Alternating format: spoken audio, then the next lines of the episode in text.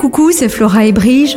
Dans ma dernière chronique, on a fait une petite marche sur Mars et je vous avais promis un voyage dans le temps, après l'espace. Alors suivez-moi et revenons en 1985, quand Doc envoyait Marty dans le passé avec un message du genre Ah bah maintenant, euh, démerde-toi, hein, parce que cette voiture, elle carbure au plutonium Ok, il l'avait pas fait exprès, le Doc, et puis sur le coup, ça semblait presque logique qu'une voiture à voyager dans le temps, elle ait besoin d'une énergie dingue il y a qu'à la fin du film, quand Doc revient en 85 depuis 2015 et que soudain la voiture elle carbure au vulgaire détritus, bah qu'on se dit quoi? Tout ça pour ça?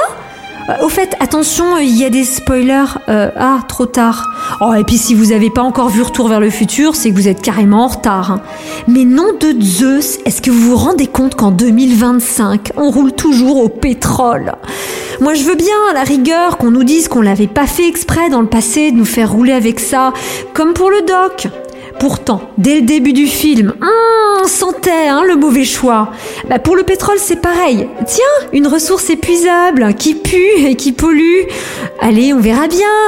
Et on a vu, oui, rien qu'en France, c'est 48 000 morts par an, rien qu'à cause de la pollution de l'air. Mais aujourd'hui, on veut encore nous faire croire qu'on n'a rien trouvé de mieux? Il serait peut-être temps de faire des progrès. Eh, les savants, un peu de folie, s'il vous plaît. On est en retard vers le futur. Ce serait bien que vous souteniez des visionnaires comme Gunther Poli avec son énergie bleue qui nous permettrait de rester tous sur la planète de la même couleur et arrêter de voir rouge.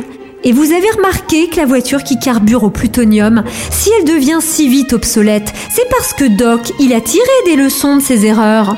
Grâce à ça, c'est bien le deuxième modèle de la voiture, celui qui recycle les déchets qu'on voit s'envoler vers le futur.